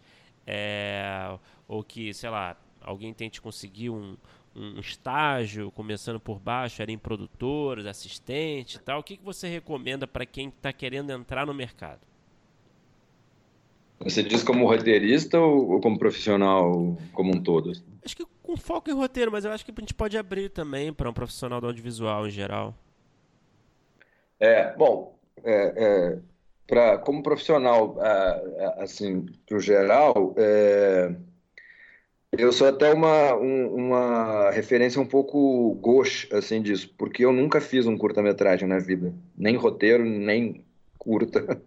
nem nada. Eu fui, uma vez eu fiz direção de arte para um curta de uma namorada. É, mas eu nunca tive envolvimento com curta-metragem. É, então, é, eu, eu, não sei se o, se, se o meu conselho é, é, acaba sendo um contra-conselho. Mas, assim, a, eu não fiz curta-metragem porque eu tinha a impressão de que eu ia ter um trabalho para fazer curta-metragem é, que não ia ter ali uma, uma avalia que eu queria que tivesse, sabe? Custo-benefício é, não se não era não, não, tinha essa avalia. Eu via eu via inclusive pelo é, analisei inclusive pelo próprio curta dessa ex-namorada. Se bem que era meio ruim o curta dela. Também não é uma referência, né? Entendi. Mas é, eu não sei, ele também eu, eu, eu era um, um, um, jovem com ambições cinematográficas numa outra época. Era muito mais difícil fazer as coisas. Hoje é mais fácil. Então, eu estou falando de uma época onde você precisava de negativo, que você tinha que comprar da Kodak, que custava uma fortuna é, depois revelar que estava uma fortuna, depois é, é, fazer copião que estava outra, era tudo baseado em película Kodak importada, era tudo muito caro, o som era caro, os profissionais eram caros, tinham poucos profissionais, as diárias. Então você fazer um curto era um esforço monumental e tal.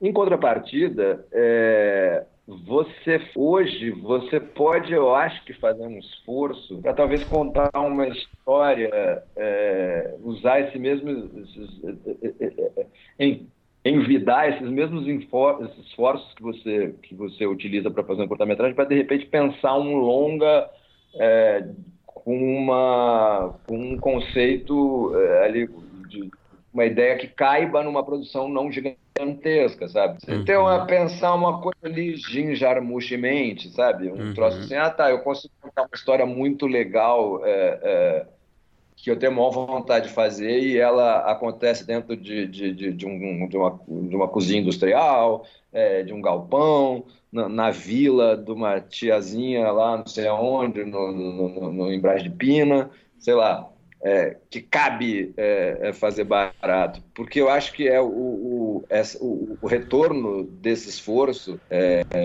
é possivelmente muito melhor para quem, enfim, lançar a mão disso.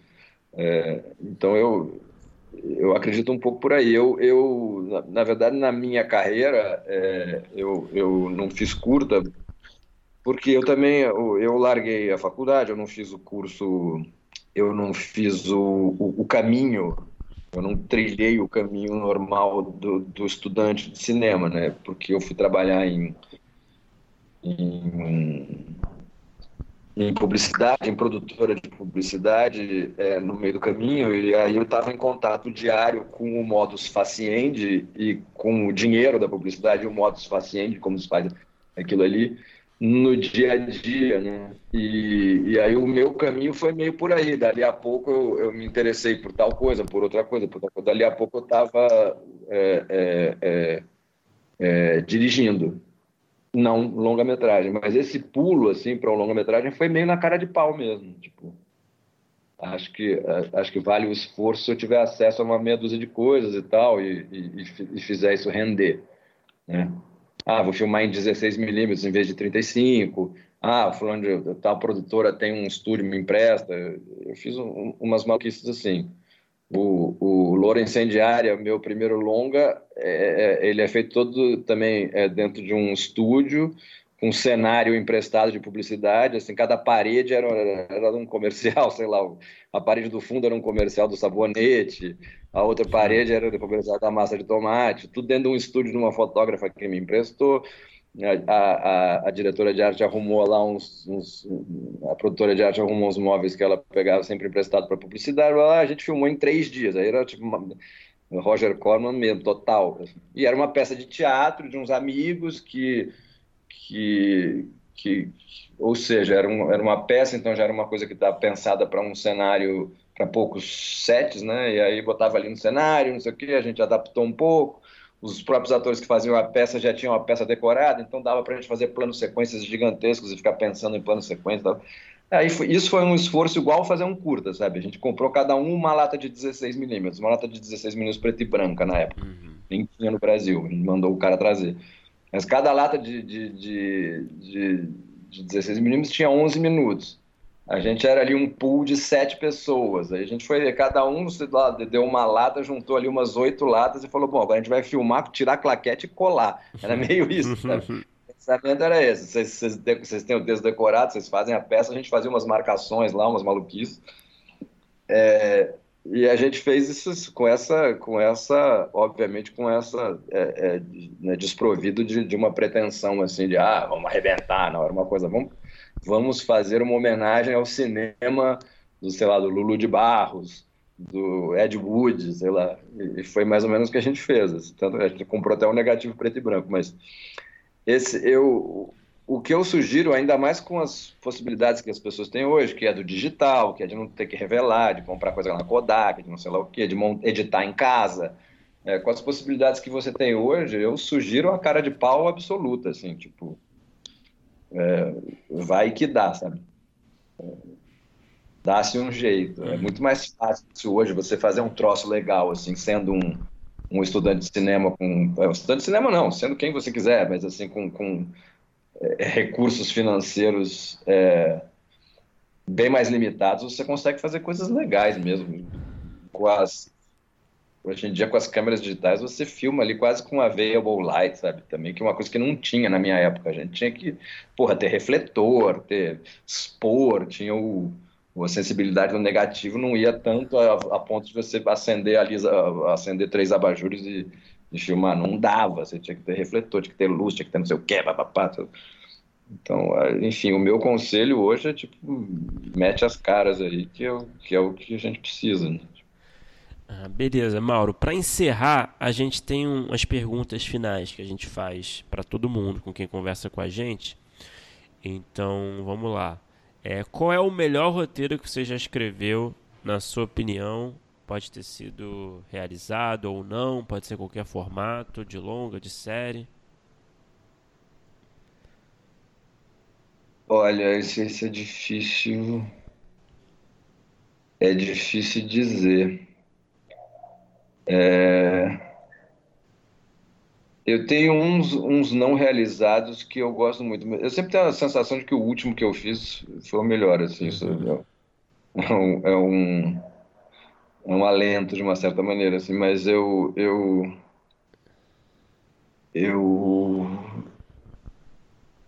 eu acho que o que eu escrevi melhor é um que não foi feito. É, esteve para ser feito várias vezes, mas não foi feito. Chama Dias de Ira. Uhum. É, que é também baseado num, numa história real. Não é biográfico, mas é uma história real. E era esse sobre... é Qual era? Eu... Se puder falar um pouquinho por alto. Cara, a história era é, é, é uma é um é uma é um episódio que envolve um, um cidadão que era garoto de programa é, no no final dos anos 80 e ele teria teria é, ele foi acusado de ser um serial killer e ele teria matado a princípio, pelo que a imprensa dizia, na época, 30 ou, ou, ou 30 e tantos clientes gays. E aí ele virou um serial killer que matava gays para o, o, efeito de grande imprensa. Mas, enfim, não é a história de um serial killer, até porque ele não era um serial killer. A, a, a, é, o, o, que ocorreu de fato é que é, das 30 dos 33 vítimas que ele foi alardeado, ele foi processado por sete, foi absolvido em cinco, é, e, na verdade, claramente ele cometeu um que ele não negou, ou seja, ele era um assassino convencional, ele matou um cliente, uhum. é, é, que é em, em, um crime de ódio, né? Ele cometeu um crime de ódio e foi acusado de cometer 33 crimes de ódio. Mas a, o, que, o que importa, na verdade, é, o, é, o, é a história por trás do fato dele ter se tornado publicamente um serial killer, que foi, na verdade, o que, aconte, o que acontecia ali no final dos anos 80, muito por causa do, do, do crescimento do, de casos de contaminação por HIV, é que estava havendo uma, uma onda de assassinatos de de crimes de ódio na época, de, de assassinatos de, de, de, de pessoas é, gays por seus clientes, é, por seu, é, por seu, por, por garotos programa, matando seus próprios clientes. Não só isso, mas enfim, aos, aos crimes a, a, a que ele foi atribuído, né? Uhum. É, é, como autor. É, esses eram crimes de ódio cometidos por Michês é, e que tiveram e aí que é na verdade uma coisa é, é, que é um, é um tipo de, de, de, episódio de ocorrência universal. Sempre aconteceu isso porque é uma coisa freudiana né? Ali é aquele sujeito que precisa se provar um, um, um machão mas que é, ele vende o corpo para um indivíduo do mesmo sexo ali mas que se diz um heterossexual aí o cara enfim é, é, tem uma questão freudiana por trás, por isso é um caso, é, são, sei lá, porra, é um troço é, universal e, e, e, e, atemporal, mas que teve uma época onde houve uma, um, houve um, um esse número, enfim, esses, essas estatísticas foram acrescidas de muitas ocorrências, acho que esse ódio aumentou por conta do, do, dos, dos, casos de AIDS e tal, e, esse, esse, e aí o que havia na, na época, acho que até hoje há um pouco assim, havia uma certa condensa. É, é, é, era como se fossem crimes autorizados. A polícia não investigava, porque realmente a uhum. polícia estava cagando para isso. Né? Então, as, na época, as famílias também não pressionavam muito, e aí só começou a ter um certo tipo de pressão quando a, as, as vítimas começaram a ser pessoas assim de maior relevância. E aí morreu um, um cara que era, era diretor da, da ala psiquiátrica do, do, do Hospital das Clínicas, aí morreu um jornalista do Estadão, e aí começou a ter uma pressão é, é, maior e de opinião pública para resolver. E o interessante da história, na verdade, é que esse cara se transformou num serial killer porque o secretário de segurança é, do estado de São Paulo era o candidato ao governo do estado de São Paulo na eleição de 89. Uhum. E, então ele era o candidato da situação. É, e e era secretário de segurança do governador. Então, ele tinha que resolver esse troço, porque a opinião pública estava muito no pé dele. E aí o secretário de segurança botou essa, essa ele botou a polícia para teoricamente resolver essa porra, mas o que aconteceu foi que o primeiro, ninguém prendia ninguém, esses caras, esses 30 casos estavam ali enfiados em pastas e esquecidos e a polícia não tinha o menor empenho para resolver esse negócio, estava cagando porque ah, aquela, a, aquela ideia de que ah, tudo bem, esses caras sabem o que fazem, vão se meter com mexer, estavam cagando, enfim, a verdade é essa. E aí, como teve essa questão eleitoral e essa pressão política aí, a Secretaria de Segurança pegou o primeiro cara que eles conseguiram botar a mão, que era esse maluco aí, que era um Michê do Trianon. Para completar, o cara era um sujeito vaidosíssimo, louco e com, é, com uma. Eles deram sorte de pegar um cara com uma. Com. com clara, claramente umas questões é, é, psiquiátricas, é, digamos, mais afloradas, assim. O cara era excessivamente egocêntrico, narcisista, é, é, fazia sucesso porque era meio bonitão, e o cara, em algum momento, o cara achou legal, tá? Em capa de jornal ali, assumiu essa porra toda. Ele começou a dizer que ele, é, de fato, tinha cometido aqueles crimes. É, porque estava ocupando mais espaço na, na, capa do jornal do que o Maradona na época, sei lá. Ele, porque ele virou. Porque o fato dele ser um assassino em série é, transformou ele num, num, num, fenômeno de mídia. E foi a primeira vez que a grande imprensa tratou assassino de série, é, assassino em série como capa de jornal, porque assassino em série até essa época aí era coisa de, de jornal sangrento, sabe? Tipo, tipo esses jornais de, de, de 50 centavos aí. Isso que tratava de assassino, assassino em série, não, isso não era um troço da grande mídia, sabe? Não era de capa de jornal. Uhum. E aí isso coincidiu com o, o a, inclusive o surgimento da, da expressão é, assassino em série que veio, que, que, se popularizou no Brasil com o, o Silêncio dos Inocentes, que foi nesse uhum. ano aí. Então, quando o Silêncio dos Inocentes é, é, fez sucesso, ganhou Oscar e não sei o quê, esse, esse termo, assassino em série, virou uma coisa meio da moda. E esse cara virou o assassino em série do Brasil na época. E ele foi e, e ele foi o cara que foi capturado na hora certa ali para a Secretaria de Segurança do, do Estado de São Paulo. E aí a, a imprensa tratou de, de, de, de de vender o cara como um assassino de 33 pessoas, porque eles simplesmente pegaram todas as pastas não resolvidas ali daqueles anos e, e botaram na conta do cara. O cara malucão deu umas coletivas aí, falou para a televisão não sei o que, e se arrependeu em meia hora, assim. E, só que ele, desses 33, ele tinha, ele tinha assinado ali uns, uns umas confissões de interrogatório, segundo ele depois que, que, que foi que, que algumas que algumas dessas ele nem nem confessou, depois foi torturado em outras, não sei o quê, mas foi enfim foi um movimento para para dar uma satisfação para a opinião pública. E de fato esse cara foi eleito depois e, e, e aliás foi até o cara que autorizou o massacre do Carandiru. Nossa, Nossa que história legal, é. hein? É uma história louca. É, é, é, é eu demorei para contar porque não é fácil de contar. Uhum. Porque se eu dissesse assim, é a história de um serial killer, eu estaria claro. mentindo. Porque é interessante o fato dele não ser um serial killer. É, Mauro, qual é o pior roteiro que você já escreveu? Puta, eu preciso revisitar umas gavetas aí. Eu posso dizer que o pior e o melhor que eu escrevi é, de realizados é o Reis e Ratos. Eu considero o pior e o melhor.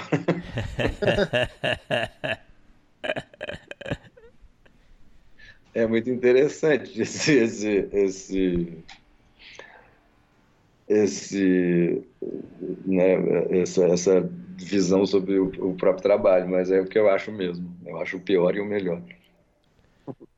E Mauro, qual é o produtor audiovisual? Pode ser nacional, estrangeiro, pode ser série, filme, é, que você assistiu e você queria ter escrito? Pô, sei lá, eu queria ter escrito Morte em Veneza. queria ter escrito é... Suddenly Last Summer. Como é que é o nome em português? Suddenly Last Summer? Aconteceu no último verão. Foi, tem uns filmes que eu vi que eu não sei nem quem é o roteirista nem o diretor, mas que eu queria ter escrito, sabe? Filmes que ficaram na infância, assim. tem um filme que eu adoro, mas eu não sei, eu não sei nem o nome do filme, eu preciso pesquisar um dia, que era um filme de uma, de uma, de uma supostamente de terror, mas assim, um terror psicológico de uma, de uma menininha que tinha um, é um filme dos anos 70 em inglês, assim. É uma menina que mora numa praia, numa mansão, com a, com a mãe divorciada e ela tem um, um bonequinho que é um marinheirinho que, que, que fala com ela e ela fala com o boneco e o boneco só ela vê o boneco, ela conversa com o boneco, o boneco conversa com ela, é, é, e depois o boneco sai matando pessoas. Mas é todo freudiano, né? não é nada, no fim não é nada daquilo. É, é não é Chuck. Eu, eu, eu amava esse filme aí. Eu, eu, preciso descobrir quem escreveu esse filme. Aliás, eu preciso descobrir o nome desse filme, não tem nenhum nome. Mas é um, é um filme que eu gosto. Eu gosto também de, de. Pô, sei lá, também são tantos. Ah, sei lá, Amarcord eu queria ter escrito. É, é, deixa eu ver o que mais. É, é, deixa eu ver. É, Noite Americana, pô, tem um monte. Eu, eu, sei lá, acho que é, é. Hum, tá bem respondido. Tá bom, tá, tá uma lista bem, bem respeitável. é uma inveja bem aceitável. É, é perdoável. Bem, perdoável. E Mauro, para encerrar, eu acho que você já respondeu essa pergunta, mas vamos lá. É, qual é o roteiro que você tem escrito, a ideia que você tem desenvolvida, que ainda não foi realizada, que está ali aguardando a sua vez na fila, aquele projeto que você tem uma paixão especial? Seria esse que você comentou, Dias de Ira, isso? Você falou Dias de Ira? É. Dias seria esse? é o nome do livro. É. Ou seria outro projeto? É. E eu acho que esse é o mais perto de, de, de, da sua pergunta. Eu tinha um que, que, que, que, que eu queria muito fazer e virou sério, vai ser feito. É, não foi feito ainda, mas será, então acho que não vale a resposta. O... Mas que eu escrevi, a que eu escrevi mesmo, mesmo que está escrito que o roteiro existe, é, é o de Gira. Então tá super respondido, então. Tá. Pô, beleza, tomara que role algum dia aí, que a história realmente parece fascinante. Cara, eu não fazia a menor ideia. Eu vou te falar uma parada. Eu vou te falar uma parada. É uma loucura esse filme não ter sido feito, porque além da, dessa história ser incrível, é, essa história é, é, é, um livro, reportagem, que eu comprei um dia no aeroporto e bati o olho e falei, pô, que legal isso aqui. E aí, isso faz muito tempo. E, e ele quase aconteceu algumas vezes, assim. Ele não é um troço que não acontece porque ele é desinteressante ou ele não é comercial, ou as pessoas leem e falam, ah, não gosto. É o contrário, ele sempre quase vai acontecer e acontece uma coisa que não tem a ver com a recusa do roteiro é, é, do ponto de vista artístico, mas porque acontece uma merda no meio. Então ele já ele foi ele ele foi ele esteve para ser produzido pela Fox lá quando eu fiz, é, é, quando eu concluí ali a, a, a, ele, a feitura dele lá atrás, ele, pô, ele teve até, ele teve até uma, uns, uns, ele teve até uma leitura com observações do Almodóvar lá na época. Caraca. Eu dei para o Almodóvar, ele leu, deu, deu um monte de, de inputs lá, falou coisas engraçadas e tal. Deu umas ideias, obviamente eu não fiz, porque eram ideias muito almodovarianas, tipo, mas e se o delegado for um travesti a pouco? é, aí, mas aí ele chegou a ser quase feito pela Fox, Aí a, a, produtora teve uma questão lá com a Fox por causa de, de lançamento de um filme anterior. E aí a, a, a, Fox tinha criado ali um pipeline com essa produtora de três filmes. É, o meu era o terceiro. Os dois primeiros aconteceram, aí teve o problema. O, o meu, obviamente, não aconteceu. Aí foi o últimozinho da fila, o patinho feio não rolou. Aí depois ele ficou um tempo na gaveta Aí anos depois eu fiz o meu nome não é Johnny, aí veio a, a, a Warner Kiss, e aí o. O. Aí não lembro o que, que foi, teve idas e vindas. Eu sei que teve um momento lá que a, a, a Paramount é, Vantage quis porque quis fazer. Aí tinha dois caras que eram representavam a, a, a Vantage, né? Que era a Paramount Vantage era como se fosse a, a, a Focus Films uhum. para Universal ou a Searchlight para Fox. É, é a. Enfim, é que produz coisas um, um pouco mais alternativas. Uhum. Aí a, a Vantage quis fazer. Aí veio. Aí tinha os dois caras lá é, da, de Los Angeles que era o. Como é que ele chama? O cara era o Ben e o outro era o. É, um hoje é um hoje é um cara lá, é, é o cara de acquisitions da Netflix em uhum. Los Angeles. E o outro é, é, o, é um produtor, fez até o, o, produziu até o documentário, é o Ben, ele fez até o documentário do a série do do Osho lá, do Rajneesh. Ah, sim, é Wild Wild uhum. Country. É, Exatamente, produziu. Eles eram dois jovens da, da, da Paramount, dois jovens gays que se interessaram muito ali pelo troço e, e eram da Vantage. E aí, pô, o troço estava indo super bem. Ah, aí teve a crise de 2008, fecharam a Vantage. Aí são só coisas desse tipo que acontecem no caminho desse filme. Impressionante. É, enfim, recentemente um, um, um, indivíduo que, enfim, não vou mencionar o nome, mas é ligado a, a, a um canal, é, teve um interesse inicial, depois ele, ele voltou dizendo que não bate com os algoritmos ali, de não sei o que, do, do que o público quer. quer Belo argumento. É. Pois é. Mas, bom, bom, Mauro. Mas vai acabar saindo, é. tem que sair.